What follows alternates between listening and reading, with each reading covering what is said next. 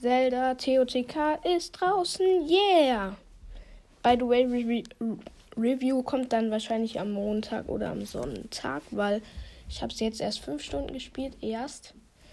Was jetzt meiner Meinung nach noch nicht genug ist, um es zum Beispiel zu review reviewen.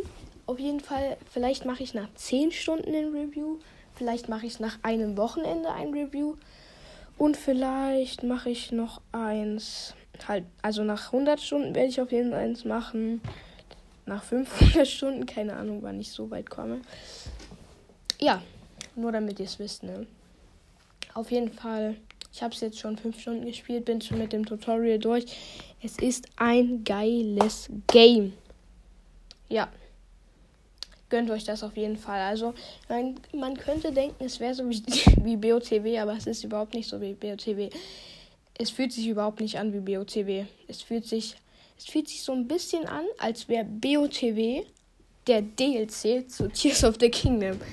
Weil irgendwie, wenn man Tears of the Kingdom spielt, es fühlt sich so viel besser an. Weil, wenn man Tears, wenn du, wenn, also es ist jetzt gefühlt schon wieder halbes Review, aber wenn man BOTW spielt, es fühlt sich an wie eine Beta einfach nur.